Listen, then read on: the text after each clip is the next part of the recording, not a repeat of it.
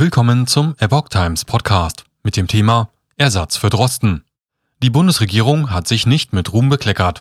Stör tritt Evaluationsteam bei. Ein Artikel von Susanne Aussitsch vom 17. Juni 2022. Inzidenzen, Todesfälle, Corona-Maßnahmen.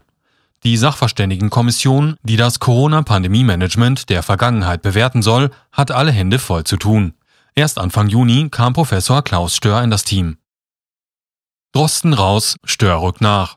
Damit hat die Sachverständigenkommission, welche die Corona-Politik der Vergangenheit unter die Lupe nimmt, ein neues hochkarätiges Mitglied. Doch auf den zweiten Blick gesehen wirkt diese Nachricht ernüchternd.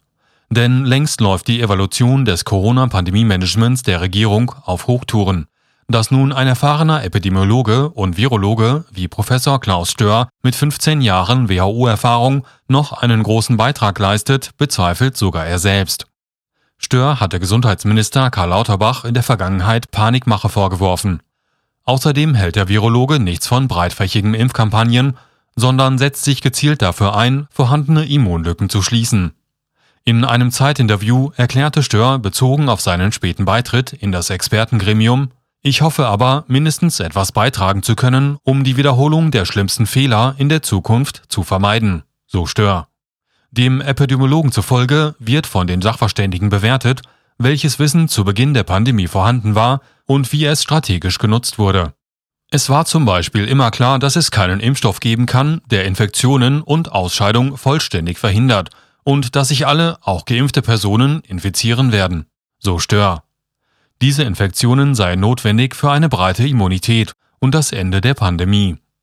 Bezogen auf die Datenlage erklärte der Wissenschaftler, wenn man unsere nun vorhandene Datenbasis mit dem Ausland vergleicht, wo es ja auch nicht vor Daten sprudelt, hat sich die Bundesregierung nicht mit Ruhm bekleckert.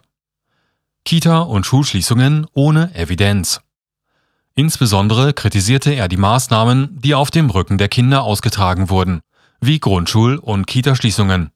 Die vorliegenden Daten, inwieweit Schulschließungen und Maskenpflicht an Schulen wirksam waren, sind niederschmetternd, so Stör.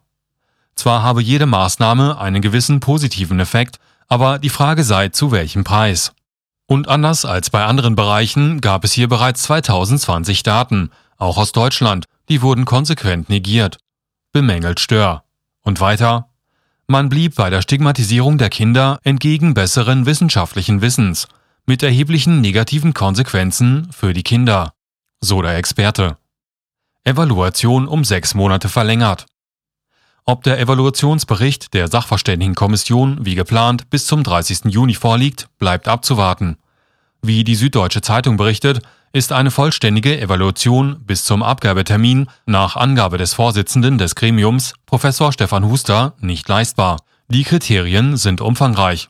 In der Evaluation geht es um juristische Regelungen, die Datenlage, die Risikokommunikation, das Pandemiemanagement und die Wirksamkeit spezifischer Maßnahmen. Eigentlich war der Evolutionsbericht schon zum 31. Dezember 2021 geplant. Durch eine Änderung des Infektionsschutzgesetzes wurde diese Frist sodann auf Ende Juni 2022 verschoben. Für das Gremium, das erst im Oktober 2021 einberufen wurde, eine Erleichterung. Der für Ende Juni erwartete Bericht soll dem Bundestag bis zum 30. September 2022 mit einer Stellungnahme der Regierung vorliegen. Drosten zieht sich aus Evolution zurück. Ende April hatte die Nachricht, dass der Charité-Virologe Christian Drosten sich aus der Kommission zurückzieht, für Wirbel gesorgt. Eine Charité-Sprecherin hatte hierzu mitgeteilt, dass innerhalb des Gremiums eine wissenschaftliche, hochwertige Evaluierung nicht gewährleistet werden könne. Zudem seien in der Vergangenheit wiederholt und umfangreich Inhalte der Beratung zum Gegenstand irreführender und falscher Berichterstattung geworden obwohl die Mitglieder an strikte Vertraulichkeit gebunden seien. Dies steht aus Sicht von Professor Drosten einer konstruktiven, zielgerichteten Zusammenarbeit im Gremium entgegen, so die Pressesprecherin. Unberührt von dem Rücktritt bleibt Drosten jedoch in dem Corona-Expertenrat. Dieser bewertet nicht die vergangene Corona-Politik, sondern bereitet regierungsberatend Stellungnahmen für zukünftige Maßnahmen vor. Die für die Evaluation berufenen Sachverständigen wurden jeweils zur Hälfte von der Bundesregierung und vom Deutschen Bundestag benannt. Eine Liste der Sachverständigen finden Sie im Artikel auf epochtimes.de.